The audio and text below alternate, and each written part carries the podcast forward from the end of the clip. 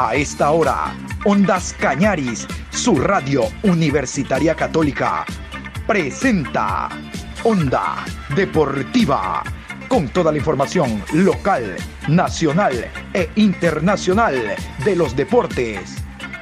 Comenzamos.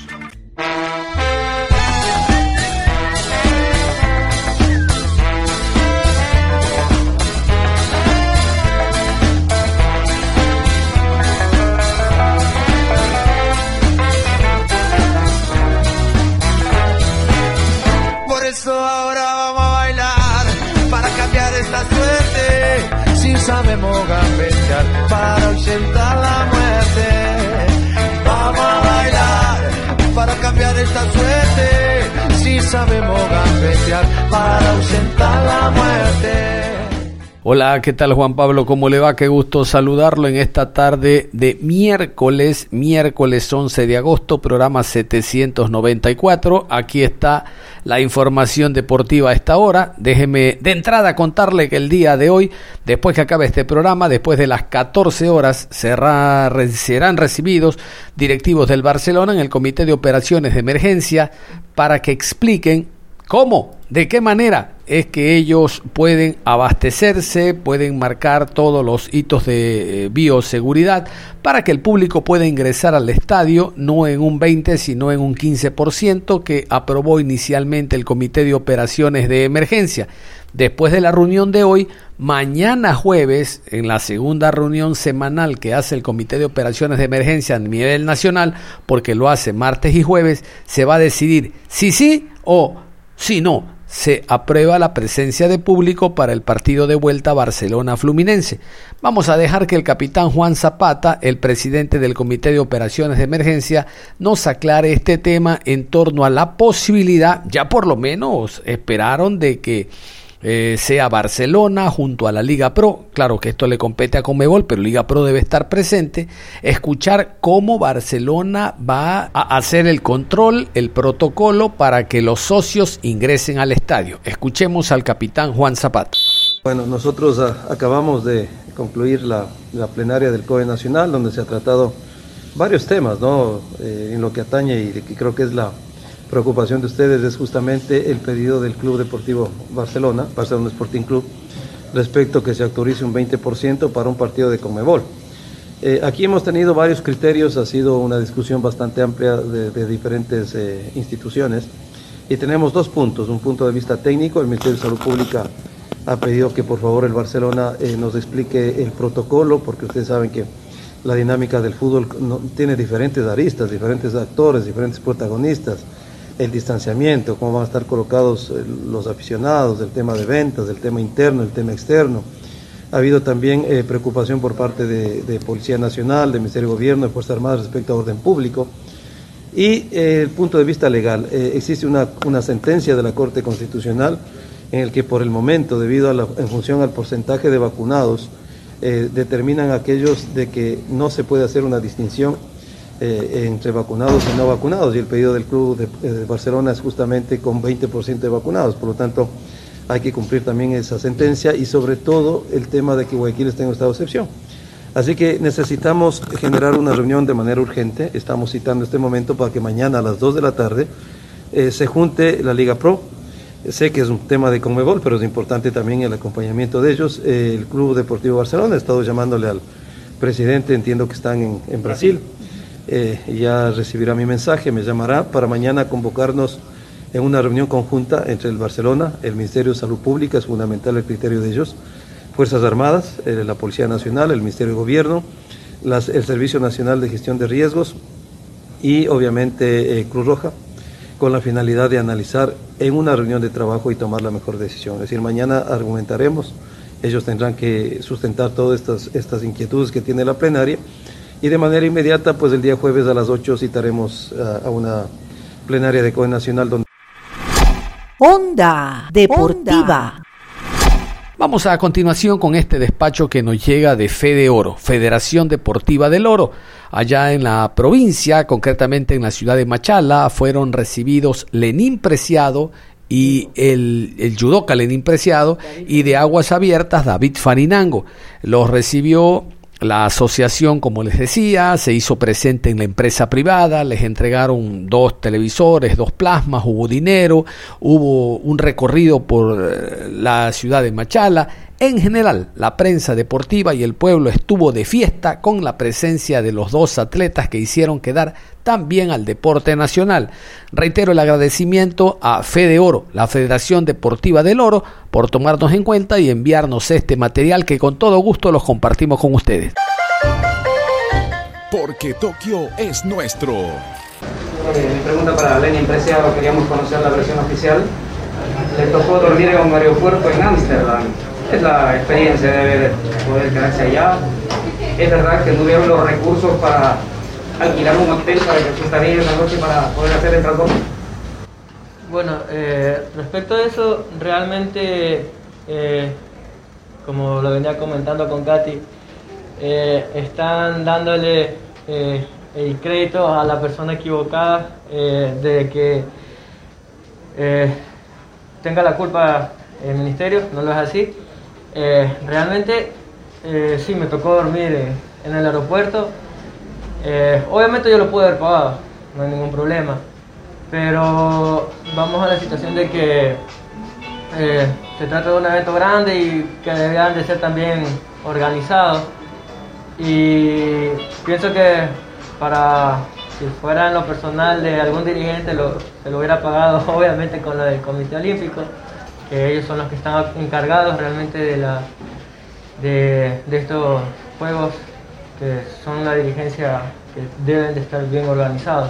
Entonces, eh, no solo fue mi caso, sino otras, de otras compañeras más, pero esperemos que, que la situación mejore, eh, que estén un poquito más organizados, lleven a las personas adecuadas también a los eventos para que así los deportistas también estén cómodos y no tengan ciertos inconvenientes. Para Lenny, este, cuando tú dices este, que lleven a las personas adecuadas, o sea que tú fuiste con personas no adecuadas. Mm, o sea, siempre he dicho que mi, mi federación, eh, el ecuatoriano de judo, es, en cualquier evento es súper organizado pero eh, si lo digo es porque habían personas que no tenían que, o sea, no estaban al caso ahí como para movilizarse rápido y ejecutar eh, eh, lo necesario para los deportistas. Entonces hubo ciertos inconvenientes al momento de, de hacer algún trabajo. Entonces sí, sí fue un poco incómodo, pero bueno, esperemos que esta situación mejore. No quiero decir nombres, pero dejemos, es preferible dejarlo así. Solo decir que era mejor que eh, estén personas que sí aporten un poco más al, tiempo también del deportista. Para Lenín también, perdona que te sigamos acribillando a, preguntas. Eh, siempre he admirado a los deportistas, más que nada porque eh, en su empeño vencen todos los obstáculos, inclusive lo que eh, los ecuatorianos mismos, el Estado, nosotros, todos, eh, no les damos la facilidad, inclusive los medios en determinado momento. Más nos enfocamos al fútbol que a los demás deportes, siempre reclamamos ellos. Pero señálanos cuáles fueron exactamente las falencias para que alguna vez alguien escuche y tal vez las puedan remediar. ¿Qué falencias nomás hubo en esta ocasión? Yo realmente sí estoy muy agradecido en con todos. Eh, para los medios realmente eh, sí se enfocan en, eh, fútbol, pero ahora se le están aperturando también a, otros deportes y eso es muy bueno. Las falencias en la organización que te preocupan. ¿Del comité o En la palencia, ah. todo lo sí. Ah, ok, sí, porque aquí como está el comité. no, bueno, ustedes el asunto. Eh, bueno, en el comité eh, podría decir que el personal, eh, bueno, analizando las sillas, tuvo un buen tiempo como para organizarse y deberían llevar un personal más joven y personal que, que se encargue, o sea, que tenga esa fuerza de de moverse más rápido y que lleven ese personal que es acuerdo al deportista, lo que se necesita, un masajista, eh, un doctor, eh, personas que estén, o sea, que no tengas que andar preguntando que dónde hay que hacer esto, porque los deportistas realmente, eh, como ustedes dicen, eh, deben de estar concentrados en, en entrenar, en hacer su tiempo, en descansar, estar relajados. Y, pero sí, en ciertos casos sí hubo que, que buscar eh, eh, lo que uno necesita, porque eh, todo el personal no se abastecía para demasiados deportistas. Entonces, sí, como sí les he venido comentando, un poco hay que cambiar y llevar a las personas adecuadas a, a esos eventos que se necesitan. Realmente se necesita personas capacitadas para ese evento. Los deportistas siempre, siempre estamos agradecidos, igual con los medios de comunicación, porque saben el esfuerzo que hacemos día a día y es un esfuerzo que, casi no muchas personas los ven, lo ven de, de nuestras perspectivas. Entonces, eh, yo también, eh, a pesar de todo esto, eh, invito también a, a las empresas privadas que se sumen a, a este apoyo, ya que siempre quieren, siempre quieren eh, esperar a, alguna cosa grande, o sea, quieren ya, ya el fruto, pero no quieren estar eh, cuando en el proceso que uno va sembrando esa semillita y verlo crecer y ya después disfrutar de, de, de esa, de, esa gran, de ese gran proceso, disfrutar esa, esa fruta, así, ese fruto que han sembrado en el camino. Entonces, eh, sería bueno que las empresas privadas se unan a la federación, juntos puedan hablar y llegar a un acuerdo para apoyar al, deportista, porque esto no es solo de la federación, sino también de una provincia entera.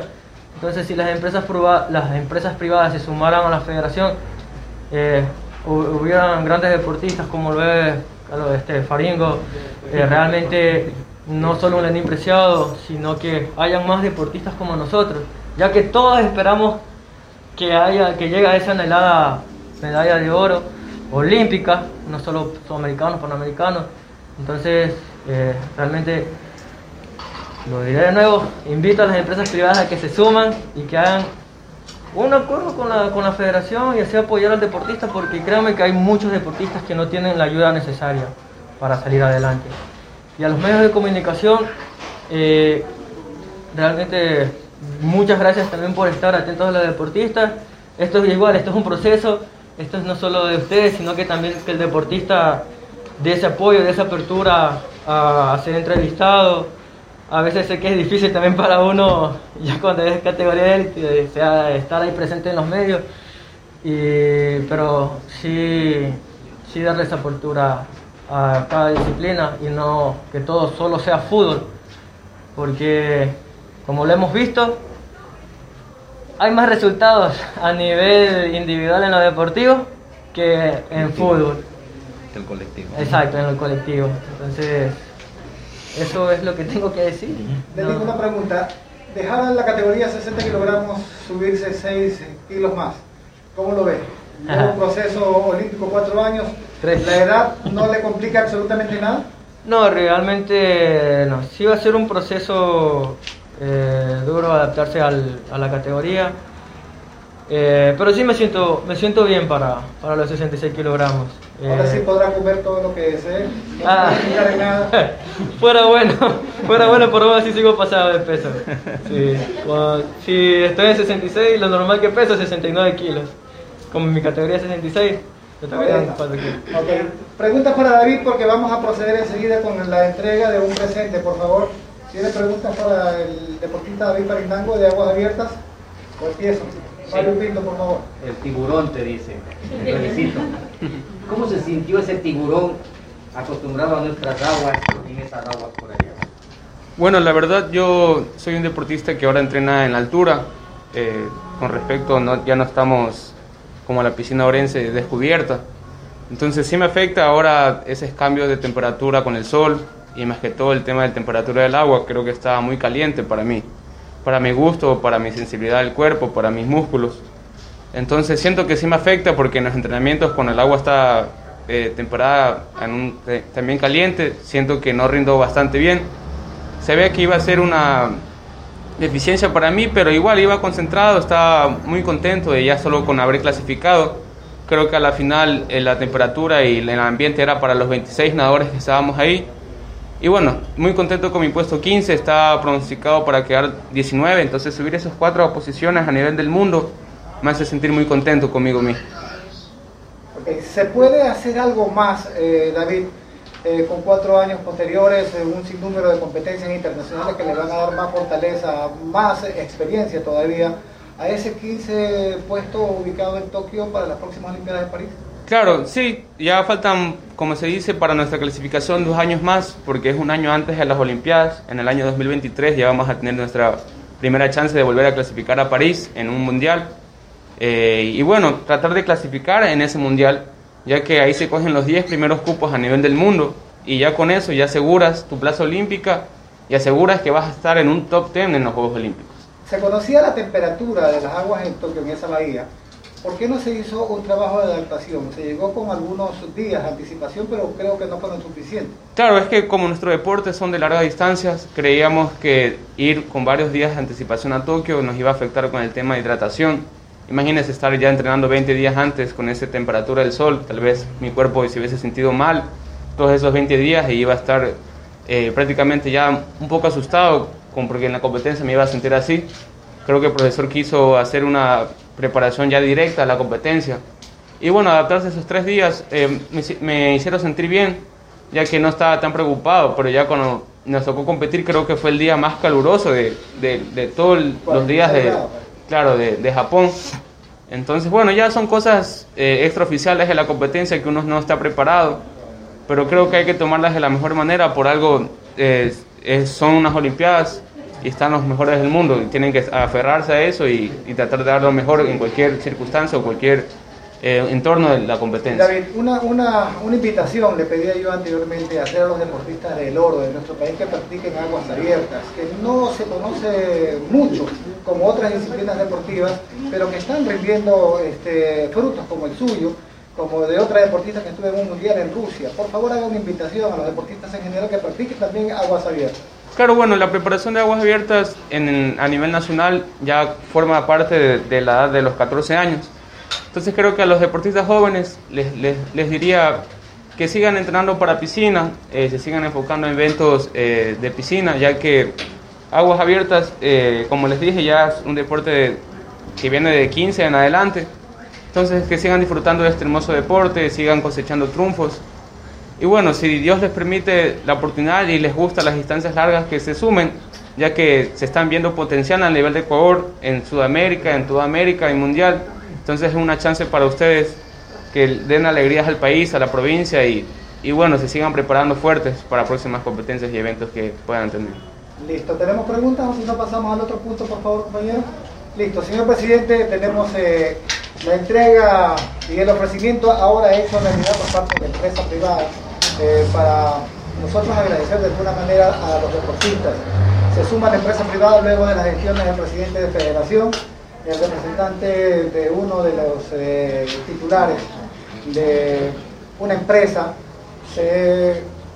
hay que, hay que, hay que decir el nombre, el señor Jordi Pesantes, eh, se hace presente también porque hay que estimular a los deportistas, sea de la empresa pública o privada, hay que estimular a los deportistas. Jamás el aplauso también es algo que les sirva a ellos. El representante del señor eh, Pesantes, licenciado Carlos Haya, está con nosotros, presidente, por favor.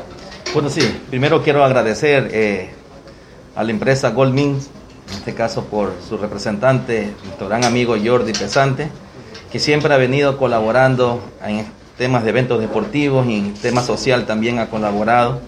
Y esta vez no fue la excepción. Como decía Lenín, la empresa privada es importante que se suma a este proyecto deportivo. Nosotros, a pesar del presupuesto que recibimos en federación, hemos tratado de golpear puertas a diferentes instituciones públicas, privadas, empresas, amigos, que hemos sido recibidos con los brazos abiertos y en realidad nosotros nos orgullece saber de que la confianza que tiene la empresa contra la federación nos permite gestionar y trabajar en conjunto. Tenemos unos proyectos prácticamente ya aprobados de la readecuación en su totalidad de la residencia deportiva de la Federación Deportiva del Oro. el proyecto también de un gimnasio para los deportistas de la provincia también, también y arreglos en diferentes áreas del escenario deportivo de aquí del Estadio 9 de Mayo. Entonces, eh, eso nos permite en realidad seguir desarrollando y dejar un, un legado para las, las administraciones posteriores que vengan que la empresa privada por intermedio del incentivo tributario se están sumando a este proyecto y creo que eso es importante también recalcar. Agradecer de manera muy especial a la empresa privada, Carlos, como representante de Goldmin, por este gesto tan importante de hacerle un presente a nuestros deportistas, en realidad con mucho cariño y mucho afecto, espero que les sean útil y esperemos seguir trabajando en realidad en beneficio de que solamente no sean ellos, sino sean muchos más. Tenemos Liseta Ayoví en camino también, Yuleisi Angulo, Adrián Miranda, muchos deportistas de élites también que están dentro de alto rendimiento que esperemos que poco a poco puedan tener la clasificación adecuada y que nos representen en Juegos Olímpicos también. Permítame, Carlos, por favor, que le ayuden a hacer la entrega a cada uno de los deportistas. David, por favor. Entregado de la empresa privada, por favor. parte de Molmín, de Mena Gloria de Dios y Reina del Carmen 16, ubicadas en el Cantón Atahualpa y el Cantón Saluma de la provincia del Oro, a nombre de don Jordi Pesante, representante legal de la empresa. Hacemos nuestras sinceras felicitaciones a David y a Lenín por esos eh, triunfos obtenidos en Tokio y esperando pues el apoyo siempre de la federación como le he venido brindando a los deportistas. La empresa, la empresa privada se suma a este noble e importante acto y esperando siempre seguirles aportando, señor presidente, de parte de don Jordi, mil disculpas y siempre cuente con el apoyo de la empresa pri- privada para este tipo de eventos, en tema social, tema deportivo, que es lo fundamental y siempre cuenten con ese apoyo, ¿no? Muchas Gracias, Carlos, muy amable. Muy amable.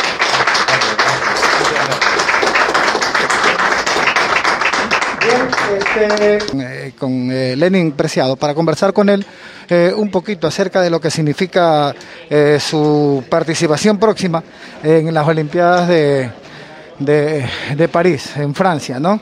Un ratito. Ya conversamos con eh, David Farindango y ahora vamos a conversar con, con Lenin Preciado. Ponerle allí. eh, luego que se desocupen los, los colegas de los medios de comunicación que están acá. Sí, Lenin va a contestar algunas interrogantes también que se le hizo ya anteriormente en esta rueda de prensa. Eh, ponerle el micrófono para escucharlo. Realmente la experiencia de los Juegos Olímpicos eh, fue algo muy lindo. Eh, obviamente esperaba algo muy grande de Japón, pero con esto de la pandemia, eh, a pesar de eso, hizo una, una apertura de los Juegos muy bonito. La villa súper linda, hubo todo tipo de comida, eh, una organización muy buena la verdad y pues el escenario deportivo increíble. ¿Cómo fue su preparación para llegar a estos Juegos Bueno, realmente, pero bueno, eh, parece que la situación no la supieron manejar bien, fueron un poco desorganizados, pero como siempre lo he mencionado, sí está de que lleven eh, personal joven, que atienda bien a los deportistas, porque se puede dar mucho más, sé que se puede dar mucho más. Eh, Ecuador tiene grandes guerreros y como, como lo he dicho, somos un Ferrari que vamos a 2.000 kilómetros, pero queremos ir a 50. Así que hay que, hay que cambiar ese chip y, y darle a 2.000 y si podemos darle más de 2.000 hay que, hay que rebasar esos límites. En la categoría de los 66. ¿Perdón? ¿En la disciplina de judo estuvieron con todos sus entrenadores allí en Tokio? Eh, sí, yo en eso sí no tuve ningún problema. Sí he escuchado quejas de atletas que no han llevado a su entrenador. Eh, que mal por ellos, realmente. Eh, hay que organizarse un poco más, comentarlo. Pero esperemos que esa situación no se vuelva a dar y que el comité esté atento de ese tipo de ¿Qué problemas. se viene por delante para Lenín Preciado? Eh, bueno, ahora va a haber eh, eh, una- un, gran, un gran slam en París. Luego, eso ya es ya para iniciar París. Realmente hay que prepararse. Voy a pelear en 66 kilogramos y a darle con todo realmente. Lenin, en esa categoría de los 66, ¿eh? se conocen los rivales en nuestro país, habrá que derrotarlos. No todos en la categoría 60 van a subir a 66. A nivel internacional también los conoces. Como que se pone difícil o se le amplía el camino para llegar a París. Eh, en ese asunto eh, es posible llegar a París, pero es incierto, pero yo estoy muy seguro que sí va a llegar. Conozco la mayoría de mis ¿Por rivales. qué incierto? ¿Por qué? Porque eh, me he topado con la mayoría de mis rivales. Sé que a la mayoría les gano, a nivel de América. También tenemos al medallista olímpico con 66, que a pesar de eso, eh, uno mide también a sus rivales, con los que ha perdido y ha ganado. Sé que puedo, puedo lograr igual lo que hice en 60, pero a nivel ya internacional va a ser un poco complicado. A lo incierto que le decía es porque eh, pueden, tal vez uno está muy seguro, yo estoy muy seguro que lo puedo hacer, pero al momento ya de, de pisar, de, de estar en el tatame y competir con mis rivales, saber su fuerza, su destreza, eso ya lo sabré en el camino. Ese- Eso es lo que tengo que todavía analizar en este año o año y medio para estar con seguridad y decir que sí podré estar. Cuatro Sigo- años más para eso. Su edad no le va a jugar ningún tipo de situación negativa para llegar porque vendrán deportistas más jóvenes también, ¿no? Claro, este, realmente eh, en lo personal me siento muy bien. Eh, sé que cuando yo lo estaba analizando, que cuando ya me cambie de categoría va a estar mucho mejor, porque eso de bajar de peso también, este, la salud también afecta. Eh, yo me he sentido mucho mejor en 66 kilogramos. Sé que tengo más fuerza, más rapidez, más agilidad. Y sí, he tenido mi lesión hace poco que todavía tengo que recuperarme. Eh, fue una situación muy dura para mí, que no le he mencionado ya por, para no decir, uy, qué pena, pero bueno. Sí, se puede- sí hay, sí hay más, se puede dar mucho más, así llegan deportistas jóvenes, también vale la experiencia, tengo un buen físico, eh, realmente puede ser complicado, como siempre me he topado con rivales fuertes, pero está en la perseverancia, en la insistencia para ¿Cuántos años conseguir. tiene ahora Levin? Ahora 27, ya para... 31 posiblemente a París. Sí, sí, hasta los, hacer judo hasta los 34, y ya próximo a los 28 ya. Bueno, conversando algunas algunas cosas que ya las ya las dijo el deportista en la rueda de prensa. Vamos a ver si conversamos con él eh, con otra interrogante que tengamos. Hasta eso vamos a, seguir eh, presentando lo que significa este evento. ¿no? Acá en la presidencia de la Federación Deportiva del Oro, donde se han congregado los diferentes medios de comunicación eh, para el recibimiento. A ver si conversamos con el presidente de Fede Oro también, está brindando eh, un eh, entrevista a los medios de comunicación, particularmente a Diario Correo de la ciudad de Machala, para escuchar qué es lo que dice también el ingeniero Ronald Batalla. y el mismo escenario deportivo. Entonces, esperemos que en realidad se sigan sumando ahora con el incentivo tributario, que es algo muy beneficioso para las empresas privadas, y que se sumen a este proyecto deportivo. ¿no? ¿Cuántos escenarios cuenta la, provi- este, el- la provincia? Sí, la provincia de Lora, en este caso Federación, cuenta con cuatro escenarios propios, como son el Estadio 9 de Mayo, que es el icono donde se juega el fútbol profesional también. Adicional está el Coliseo de Deportes Machala, está el Coliseo Otto Álvarez, la piscina Gabriel Murillo. Y dos escenarios deportivos que estamos nosotros mediante un convenio de uso, no es propiedad de la Federación, sin embargo nosotros mediante este convenio le estamos dando el mantenimiento correspondiente y esperemos que estamos haciendo los trámites ahora con el nuevo gobierno para que en realidad esos escenarios ya sean distribuidos a la Federación y nosotros poder cumplir ya con los arreglos adecuados que tenemos que hacer dentro de la institución. Precisamente en esto, usted hablaba de arreglos. ¿Qué arreglos se harán y en qué disciplina? Bueno, en los escenarios nuevos específicamente tenemos ahora, mediante el convenio de uso en el Polideportivo tipo B, que queda frente del Parque Ecológico, tenemos ahora disciplinas como la gimnasia, el fútbol, la natación, el judo, el taekwondo, el karate. En realidad hemos reactivado el escenario deportivo y en el Coliseo 3000, que está frente del ECU 911, tenemos lo que es voleibol y baloncesto. Hay unos arreglos que hay que hacer, sí, porque lastimosamente se han ido deteriorando porque no se le ha dado prácticamente el mantenimiento adecuado. Nosotros como federación, los recursos que tenemos en realidad no tenemos presupuestado para esos escenarios deportivos. Sin embargo, de autogestión hemos tratado de hacer lo posible para mantenerlo. Esperamos que en realidad ya la Ministerio del Deporte se pueda firmar ya un comodato para nosotros comenzar ya a invertir el dinero y que dentro de ese dinero esté el presupuesto para mantener estos escenarios deportivos. Presidente, algo abierto se puede practicar ahora con la inclusión del Club Náutico del Oro en Puerto Bolívar y otro tipo de deportes también en el mar. Claro que sí, nosotros tuvimos la oportunidad de recibir al club náutico, en este caso que se está reactivando porque hace más de 30 años ya había el club.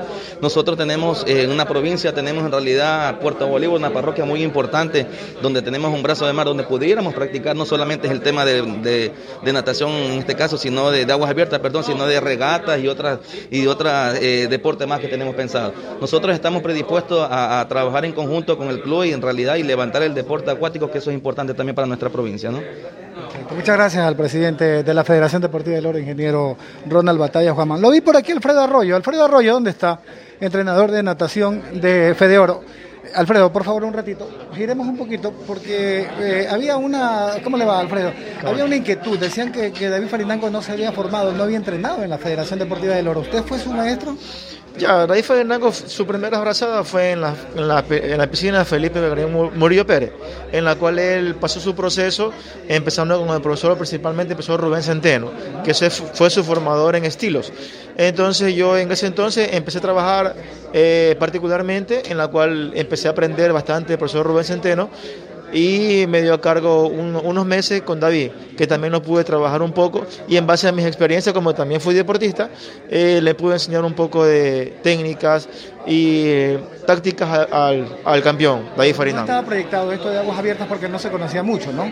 No, exactamente, no estaba proyectado. Él una vez que ya cumplió su proceso, su ciclo de, de trabajo con entrenadores de federación, porque también trabajó con, su, con el profesor eh, Felicio Pinea, también trabajó él. Una vez que terminó su proceso, él pasó a lo más grande, que es el profesor Iván Siaca, una persona capacitada y, y buen entrenador en aguas abiertas especializado en eso. Ok, gracias a Alfredo Arroyo, entrenador de natación de, de la Federación Deportiva del Oro. Ahora sí, vamos a conversar con Lenín eh, Preciado Alvarado. ¿no? Bueno, disipada la duda, disipada la duda, a- eh, con, con respecto a lo de David Farinango, ¿no? Decían que Fede Oro no, no había aportado absolutamente nada y que no era eh, parte del desarrollo formativo, ya lo, han, ya lo han ustedes escuchado. Nada más, mi querido Juan Pablo, yo me voy porque ya mismo a las 14 horas se da la- el conversatorio, se da las exposiciones de los directivos del Barcelona al capitán Juan Zapata, al presidente del Comité de Operaciones de Emergencia, para determinar el protocolo sanitario, cómo lo realizaría Barcelona, enfrentando a Fluminense el próximo 19 de agosto en el partido Barcelona-Fluminense válido por Copa Libertadores de América. Usted continúa en sintonía de Ondas Cañares.